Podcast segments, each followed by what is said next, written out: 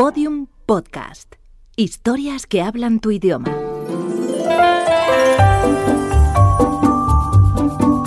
Historias de medianoche. Chicho Ibáñez Serrador.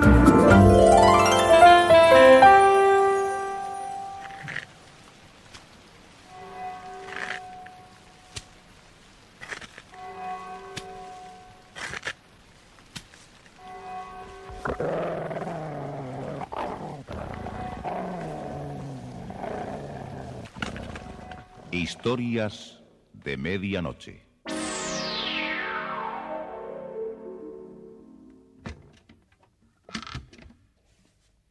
Buenas noches.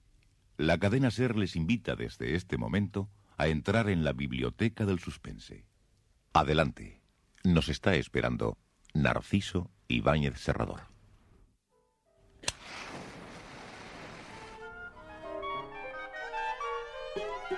En las afueras de Bridgeport, en, la isla de Barbados, hay para entretenimiento de los turistas un jardín laberinto de complicado, complicado itinerario.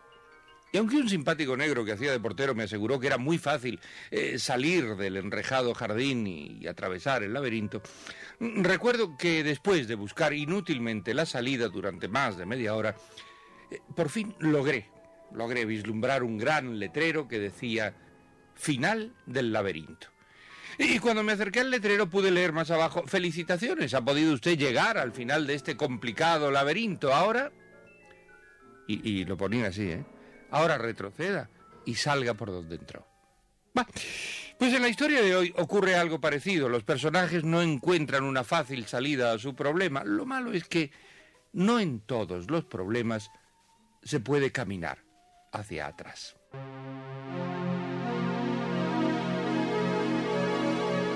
El asesino del puerto, un guion de Pablo de Aldebarán, con la actuación de José María Molinero, Rosa María Belda y José María Escuer.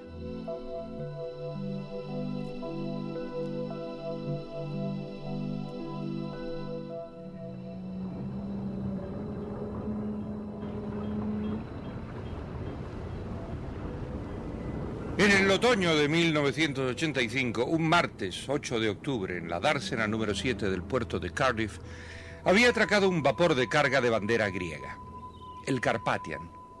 Sobre cubierta y formando una larga cola, los marineros recibían su paga.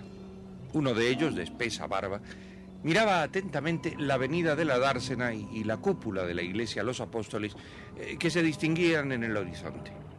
El capitán les estaba diciendo, El contrato queda cancelado y no se renueva. ¿Entendido? Ya sabéis que el Carpathian va a quedar en Cardiff para cambiar sus calderas. Pasarán muchos meses antes de que su chimenea eche humo. Supongo que no hay reclamaciones. Pues así fue el convenio cuando salimos de Puerto Príncipe. Todos fueron recogiendo su sobre con el dinero.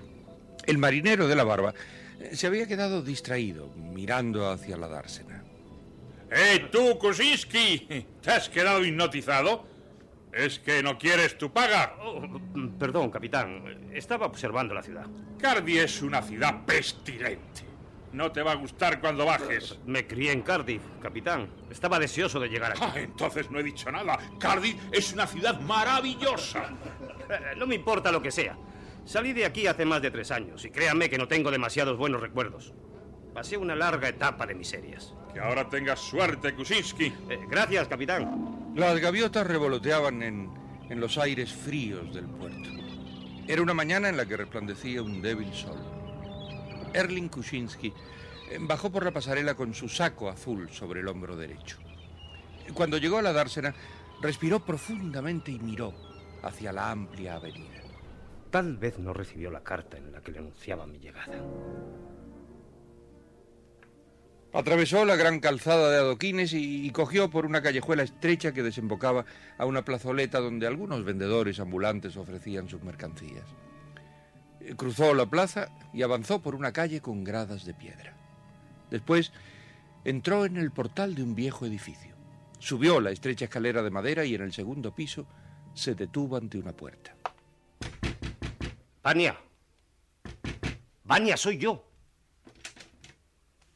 ¿A quién busca? Eh, Vania, Vania Wheeler. Eh, Ella vive aquí. ¿Una chica rubia delgada? Eh, sí, Ya no está aquí. Se fue de este piso. se fue. ¿Cuándo? Hace ya muchos meses, tal vez un año y medio. ¿Dónde se fue? Creo que se quedó por este mismo barrio. Oí decir que en el edificio que le llaman Los Pescadores. ¿Los pescadores? Sí, queda pasando el parque y el puente. Todos conocen ese viejo edificio, donde antes estaba el mercado. Atravesó el puente en el que jugaban varios muchachos de, de sucia vestimenta. Eh, Uno de ellos estaba apoyado en el farol, eh, mirando a los demás.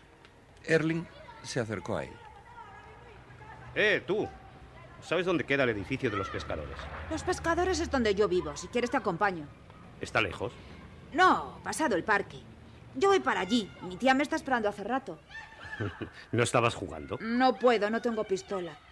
Aquí en el puente se ha de ser bandido o policía. Y los demás chicos no aceptan amigos que no tengan pistola para jugar. Pues dile a tu tía que te compre una. Ya se lo he dicho muchas veces. Pero me dice que no tiene dinero para tonterías. ¿Es tontería comprar pistolas de juguete? Eh, Depende. Eh, ¿Vamos? Vamos. Tú no eres de aquí, ¿verdad? He vivido en Cardiff y en el mar, aunque no conocía ese edificio de los pescadores. No tengo amigos en la ciudad. ¿Ningún amigo? Amigo no, no. Una amiga tan solo. Parece que vive en el edificio ese donde tú vives. ¿Cómo se llama? Vania. Vania Wheeler. En el tercer piso creo que viven dos mujeres, pero no sé cómo se llaman. Eh, mi amiga es rubia y delgada. Nunca he hablado con ellas, pero las he visto. ¿Vives con tu tía? Sí. Mis padres murieron en Bristol, en un accidente ferroviario. Hace ya de eso dos años. Me trajeron aquí a vivir con mi tía y estoy seguro que ahora me regañará mucho. Me dio un chelín para comprar verduras y me gasté el dinero en esta piedra detonante. ¿Las conoces? Eh, Esas que se lanzan al suelo y producen estampido. Las mismas. ¿Quieres escuchar? No, no, no, no hace falta. Con esa piedra detonante asusta a todo el vecindario. Ya he comprado otras y me gusta que hagan mucho ruido. Mira, ese es el edificio de los pescadores. Te dejo, señor marinero. Voy a correr hasta mi casa, pues ha hecho tarde. Y, tengo que ir a cantar a la parroquia de los apóstoles esta noche. ¡Adiós! Y el muchacho, que tendría unos eh, 10 años, eh, salió corriendo hacia el sucio portal. Erling Kuczynski eh, se detuvo un instante para mirar el edificio. Después, decidido, entró.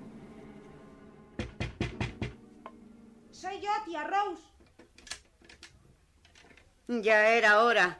¿Y la verdura que te encargué, eh? Las acelgas y todo lo demás. Pues la. La, la, la verd- la- la verdura la compré. ¿Y dónde está? No veo que traigas la bolsa. Verás, es que la, la bolsa la dejé al lado del puente, en el borde mismo, y, y me quedé un momento mirando a los niños jugar, y en esa ¡zas! Alguien le dio un puntapié y se cayó al río. Johnny, ya salieron tus mentiras. ¿Hasta cuándo me vas a mentir? ¿Qué hiciste con el chelín que te di? Compré lo que me dijiste. Mentiroso. Te doy el dinero que tengo y te lo gastas en otra cosa. La señora Holland dobló unos pantalones que estaba planchando y se los dio al pequeño. Toma. Llévale esos pantalones al señor del segundo piso. Y dile que son seis peniques. Y no mojiques más. Y límpiate la nariz. ¿No tienes pañuelo? Sí, tía. Ah, y recuerda que esta tarde a última hora tienes que ir a la parroquia o acaso te has olvidado. No. Anda, lleva esos pantalones y tráeme el dinero. Y Johnny salió compungido y, y bajó la escalera hasta el segundo piso. Allí, en el rellano, antes de llamar, eh, se llevó la mano al bolsillo y sacando la piedra detonante, la lanzó al suelo con fuerza. ¿Qué sucede? ¿Qué son esas detonaciones? Es mi piedra detonante, señor Larsen. ¿Otra vez con esas piedrecitas? Todas las semanas me estás asustando con esas detonaciones en la puerta de mi apartamento. Todos los vecinos están sobresaltados con esas bromitas. La próxima vez voy a reclamar a tu tía. ¿Hasta cuándo permite esas cosas? Le traigo sus pantalones, señor Larsen. Aquí están. Son seis peniques. El sábado pagaré a tu tía. Dile que ahora no tengo dinero. Y no más explicaciones, ¿eh? Uf, la que va a armar ahora mi tía. Incluso puede creer que le estoy mintiendo otra vez. Bueno, pues si no me cree que baje y le pregunte al señor de los pantalones. Al pasar frente a la puerta, escuchó la voz del marinero eh, que había encontrado en el puente. ¿Y eso tan solo es lo que puede decirme? Johnny se acercó a la puerta y miró hacia el interior por la ranura del buzón. Vio a una mujer de pelo negro, desgreñado, y al marinero, que se hallaba de espaldas a la puerta. ¿Y qué más quiere que le diga? Vania se fue hace ya bastante tiempo. Eh, Si vivían juntas, debían de ser amigas. ¿Cómo es que no tiene la dirección? Escuche, las dos trabajábamos en el mismo local de camareras y eso no quiere decir ¿En que... el restaurante de Espresati? Exactamente. Oiga, ¿y cómo lo sabe usted? Vania trabajaba allí cuando yo la conocí. Eh, De eso hace unos tres años. Espere. ¿Hace tres años? ¿No será usted ese loco vagabundo que la perseguía? Vania era mi amiga. No tenía por qué perseguirla. Ahora lo comprendo. Vania me habló mucho de ti. Creo que te llamaba... Claro, tú eres Joe Johnson. ¿Por qué te ríes? Joe Johnson vendrá por los mares. Joe Johnson ¡Cállate! me busca. ¿Me puedes decir a a dónde se fue Vania? ¿A dónde? Vania se fue con su esposo a pasar su viaje de bodas. ¿Te gusta la noticia? Vania se casó. ¿Se lo tenías prohibido acaso? Pues sí, se casó hace tres meses más o menos. Espresati vendió el restaurante y... Se casó con el viejo Espresati. Naturalmente. Bastante que la cortejó el italiano. Te ha caído mal la noticia, ¿verdad? Acércate, marinero. Siéntate y sírvete una copa. ¿Dónde se fueron a vivir? A Italia, eso es lo que Vania me dijo. Pobre Joe Johnson. Te quedaste sin novia. ¿Pero es que pensabas en serio que ella te iba a esperar para casarse contigo? Eres un ingenuo o un idiota. Además, tú no tenías ni una perra gorda y no creo que te hayas hecho rico haciendo de marinero. Bebe, bebe para quitar la pena. De modo que el marinero ha vuelto a Cardiff en busca de su chica. y también decía que te daba por las noches deseos de retorcerles el cuello a las prostitutas del barrio. ¿Era verdad, Joe Johnson? No me llames Joe Johnson. Yo soy Jerry. Joe Johnson cruzando los mares. Oye, ¿influye en ti la luna igual como a los hombres lobos? ¿Sí? Claro que a ti tendrían que haberte llamado de otra manera. Basta. Yo no soy Joe Johnson. Soy Erling Kusiski. ¿Me entiendes? Y necesito saber dónde está Vania. Tú me has mentido. Ella no se ha casado ni se ha ido de la ciudad tampoco. Está aquí, escondida. Erling se había puesto de pie y la mujer retrocedió hacia la pared. Johnny, detrás de la puerta, seguía atisbando por la rendija del buzón, atenazado por la curiosidad. ¿Me vas a decir dónde está ella? No digas más estupideces. ¿Para qué se va a esconder Vania de ti? Con decirte la verdad bastaría. Pero no te puede decir nada porque se fue con el italiano. Se fue, voló, y no hay nada que ocultarte. La obligasteis, estoy seguro. Ella me habría esperado. ¿Pero qué estás diciendo? Escucha, tío, ella de esperarte nada. ¿Quieres saber lo que decía de ti? Pues que eras un niño enfermo, un niño rencoroso, un solitario trastornado y no sé cuántas cosas más. En fin, que eras un drogadicto. Eso nunca pudo decirlo ella. Pues se cansó de repetirlo. Y todos los del barrio decían lo mismo. Que eras un tipo raro, ¿entiendes? Y aunque no te pincharas las venas, ¿quién le aseguraba a ella que volverías algún día? Yo se lo dije. Un pordiosero sucio, pestilente, que va amenazando a las mujeres por la noche, le promete a Vani amor eterno y regresar a través de los mares para llevarla ante el altar. Este cuento es mejor que el de la Cenicienta. Nunca te quiso. Le repugnabas, ¿sabes? Le dabas miedo. Erling crispó las manos y se acercó a la mujer que abrió el cajón de una cómoda y extrajo una pistola con la que apuntó al polaco. Vete de aquí. No tengo por qué hablar más contigo. Vete a tu barco, a un basurero, a una casa de juerga. Allí vivirás feliz retorciendo cuellos blancos. Cómete la lengua. Márchate de aquí, marinero. Te voy a apretar tu asqueroso Si te cuello. acercas, disparo. Pero él se había abalanzado sobre la mujer y por un instante comenzaron a forcejear. ¡Suéltame! ¡No! ¡Suelta la pistola! ¡Deja! ¡No me tuerzas el brazo! Los ojos del pequeño Johnny se llenaron de horror cuando vio al marinero apartarse de la mujer. Esta se tambaleó y cayó al suelo. Por la puerta del segundo rellano se oyó la voz del vecino. ¡Johnny! ¡Basta de piedras! Como sigas haciendo ruido, llamaré a tu tía. Me aparté de la puerta y me escondí en el montacargas que había en el hueco de la escalera. La puerta del apartamento se abrió y apareció el marinero. Yo lo miraba desde mi escondite. Llevaba en la mano el revólver y estaba indeciso. Después vi cómo escondía el revólver detrás del radiador de la calefacción y volví a entrar en el cuarto. Yo salí del escondite y me acerqué al radiador. Allí estaba la pistola. Pensé en el puente y en mis amigos. Con aquella pistola podría jugar yo también y la cogí. Y, y ya la tenía en mis manos. Pero en ese instante se abrió la puerta del apartamento.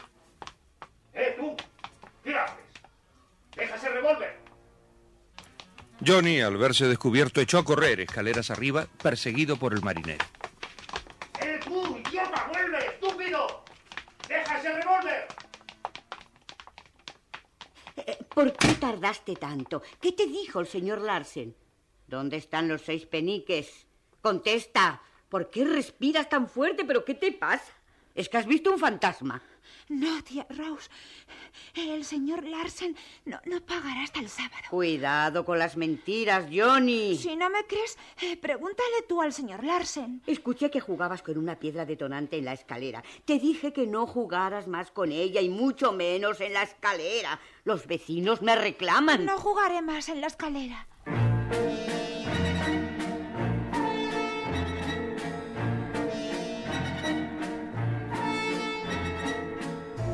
El pequeño Johnny no dijo nada de lo que había visto por la ranura del buzón. Eh, No, no quería delatar al marinero, no, no quería complicaciones y sobre todo no quería que le quitaran la pistola con la que podría jugar en el puente eh, con los demás niños.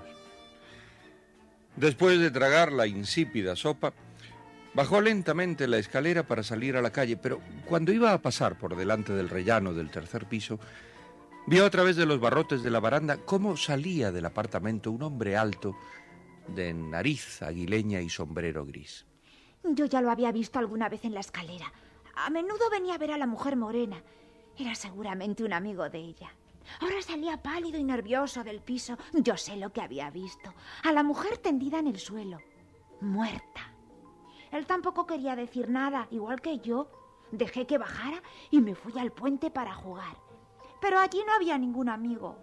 Era una lástima. Ahora que tenía pistola no había nadie con quien jugar. Me entretuve paseando por el muelle y el río. Cuando volví a la casa eso de las siete de la tarde, había un coche de la policía en la puerta del edificio y algunos curiosos en el portal. Sospeché lo que pasaba. Habían descubierto el cuerpo de la asesinada. Johnny entró en el portal y un policía le preguntó su nombre. Después subió con él hasta el apartamento de su tía, eh, que estaba hablando con un hombre con gabardina. Este es mi sobrino, inspector Adams. Ah, el de las piedrecitas explosivas, ¿eh? Vamos a ver, siéntate aquí, tenemos que hablar, muchacho. Cuando tú le llevaste unos pantalones al señor del segundo piso, ¿usaste la piedra detonante? Sí, señor. ¿Cuántas veces? Una vez, antes de entrar a ver al señor Larsen. El de los pantalones, ¿eh? Una vez. ¿Qué hora sería entonces? ¿Te acuerdas? No, señor. E- Era más o menos las doce, inspector. Precisamente a las doce y cuarto la señora Colby del primero escuchó varias detonaciones por segunda vez y creyó que era la piedra de Johnny. El señor Larsen también dijo que había oído de nuevo esos ruidos y que salió a la escalera a protestar. ¿Escuchaste alguna cosa, muchacho? Sí. Eh, escuché do- dos estallidos. Eran ruidos secos, como los que hace mi piedra. Muy bien. Y venían del tercer piso, del apartamento de la señorita Katia Borsky, ¿no es cierto? Sí, Ajá. ¿Viste a alguien salir del apartamento de la señorita Borsky? pues... eh, sí, Bien. ¿Un hombre o una mujer? un hombre. Ah, ¿y cómo era ese hombre? Pues, pues... Pues no lo sé. ¿Era gordo Tal vez. o delgado? Me parece que sí. ¿En qué quedamos, delgado o gordo? Sois- eh, Es que no lo sé, no me fijé. Tienes que decirle toda la verdad, inspector. Mataron a la señorita Borsky. Es que era una antipática y una borrachina. Bueno, bueno, no hace falta hablar mal de nadie. Debes decirle a este señor todo lo que hayas visto. No vi nada más. Vamos a ver, muchacho. Tendremos que hablar con calma de este asunto. Eh, por favor, no entretenga demasiado a mi sobrino porque tiene que ir a la parroquia a cantar en el coro. A las siete y media es la ceremonia y va a llegar tarde. Está bien. Una última pregunta, Johnny. Si vieras otra vez a ese hombre de la escalera, ¿podrías acordarte de él? ¿Lo reconocerías? Si, si, si- si lo volviera a ver, Sí, sí, sí, sí. Si te lo pusieran delante, ¿lo conocerías? que- creo... creo. Creo que sí. Sí, señor policía. Bueno, pues ya hemos avanzado suficiente por este eh, pequeño laberinto. Un marinero, una mujer asesinada, un niño testigo del crimen y un inspector de policía eh, forman las cuatro esquinas de esta historia que transcurre en el puerto de Cardiff.